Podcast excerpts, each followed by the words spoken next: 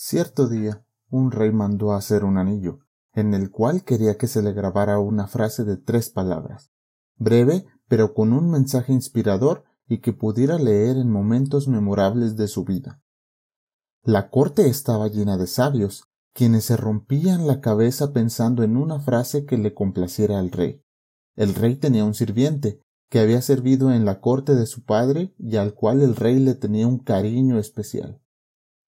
Este siervo se acercó y le dijo No soy un sabio, ni letrado, mucho menos un hombre de mundo, pero tengo una frase que le puede gustar al rey.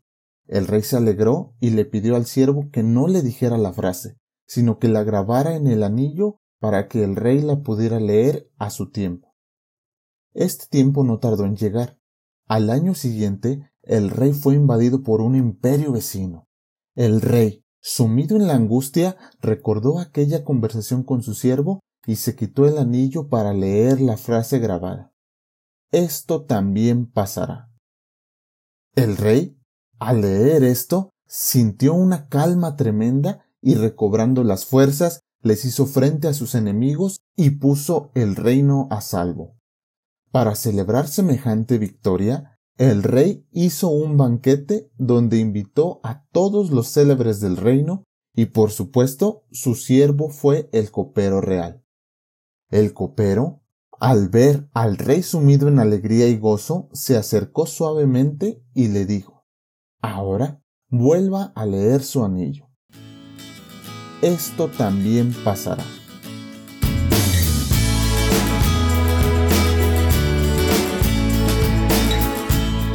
Hola a todos, mi nombre es Iván Martínez y les doy la bienvenida a un nuevo episodio de Algo para Reflexionar, el podcast para jóvenes y jóvenes adultos de IDAM. Ahora, quiero que nos preguntemos, ¿cómo afrontamos las pruebas nosotros? ¿Nos derrumbamos totalmente cuando las cosas no salen como queremos? ¿O aprendemos de las pruebas y con valentía nos mantenemos avantes? Como vemos en la historia, este rey tuvo una lección muy importante sobre las pruebas y la transitoriedad de la vida. Y a diferencia del rey, nosotros no deberíamos abrumarnos y dejar que las emociones nos controlen desmedidamente, sino por el contrario, debemos desarrollar paciencia, solicitar la intervención de Dios y aprender a escuchar aceptando su voluntad. La vida de un cristiano es un camino lleno de curvas, unas veces subimos y otras bajamos. Es un camino difícil, pero nada que sea fácil vale la pena. Es precisamente cuando vamos hacia arriba cuando nos cuesta un poco más de esfuerzo, pero una vez llegando a la cima podemos ver todo con mejor perspectiva. En este momento es cuando le debemos de pedir a Dios fuerzas para soportar el esfuerzo cuando le rogamos que no nos abandone para no ir hacia atrás, y es ahí cuando nos damos cuenta de que nuestra vida entera depende de Él. Pero cuando le pedimos su ayuda a Dios, ¿le pedimos que intervenga como nosotros queremos o aceptamos su voluntad? Quisiera tocar tres puntos, con tres ejemplos de la Biblia acerca de la actitud que deberíamos tener cuando estamos en una prueba, puntos que pueden ayudarnos a entender que tarde o temprano esto también pasará. 1. Pidamos a Dios que se haga su voluntad. Quisiera que analizáramos el ejemplo de nuestro Señor Jesucristo y cómo actuó y pidió al Padre cuando estaba a punto de enfrentar su muerte, un momento de extrema dificultad. En Lucas 22, 41 al 43 leemos y él se apartó de ellos, a distancia como de un tiro de piedra, y puesto de rodillas oró, diciendo Padre, si quieres, pasa de mí esta copa, pero no se haga mi voluntad sino la tuya. Y se le apareció un ángel del cielo para fortalecerle. La Biblia nos muestra que nuestro Señor Jesucristo en ningún momento intentó presionar a Dios a que actuara como Él quería.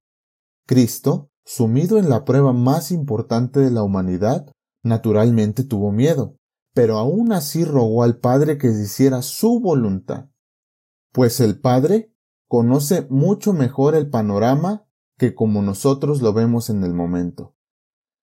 La consecuencia de este acto fue que si bien nuestro Señor Jesucristo tuvo que sufrir una muerte bastante dolorosa, calificó como el Salvador de toda la humanidad, nuestro hermano mayor y sumo sacerdote.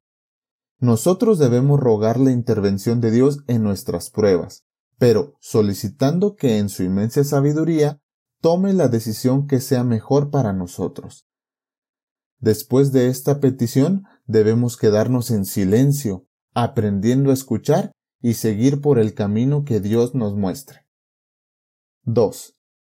Debemos aprender a escuchar y poner todo en manos de Dios.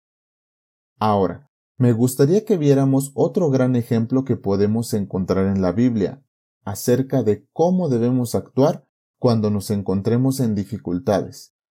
Me refiero al ejemplo del rey Ezequías. Judá estaba siendo atacado por el gran imperio de los asirios, comandados por Sennacherib, un imperio que había conquistado toda nación a su paso, incluyendo al reino de Israel en el norte de Judá.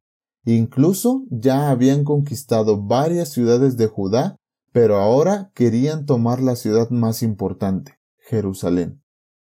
Las probabilidades de Ezequías y de su pueblo de derrotar a los asirios y evitar que tomaran la ciudad eran casi nulas.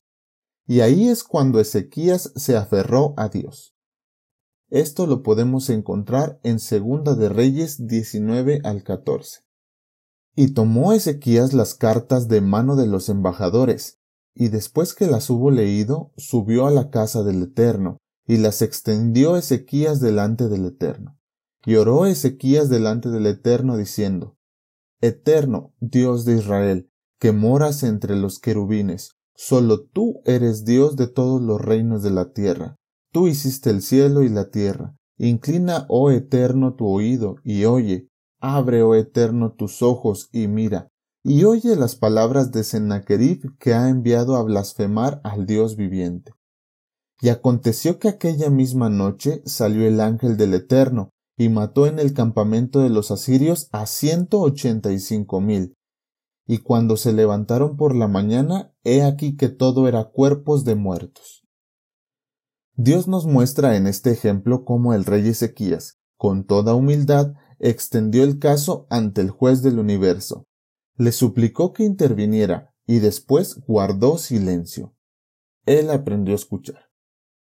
Ezequías expone el motivo y con paciencia espera la respuesta de Dios. El rey puso todo en manos de Dios y esto resultó en la muerte de sus enemigos y la salvación de Judá. Debemos aprender a escuchar y poner todo en manos de Dios. Punto número 3. Tengamos paciencia. En Salmos 27, 13 al 14, un salmo de David, leemos.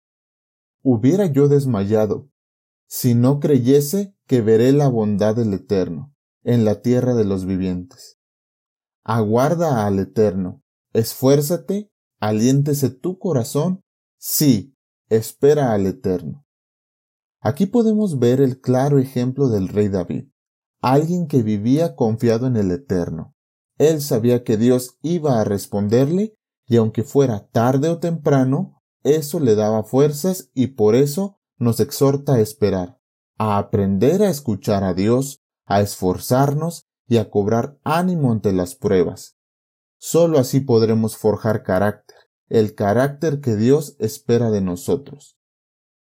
Hemos visto que Dios siempre está en control de la situación y cómo Él nos ayuda a superar las pruebas. Si vencemos, podemos ser una mejor versión de lo que éramos antes. Recordemos que Dios está en ese silbido apacible como con Elías. Muchas veces Dios no se hará notar con grandes milagros para sacarnos de la prueba, pero siempre estará ahí en los pequeños detalles, ya sea cambiando alguna circunstancia o dándonos aliento para poder soportar. Dios siempre bendice al que sabe esperar, y tengamos por seguro que Él nos aclarará el camino y nos ayudará a ser mejores. Tengamos fe y aprendamos a escuchar su voluntad porque esto es algo para reflexionar.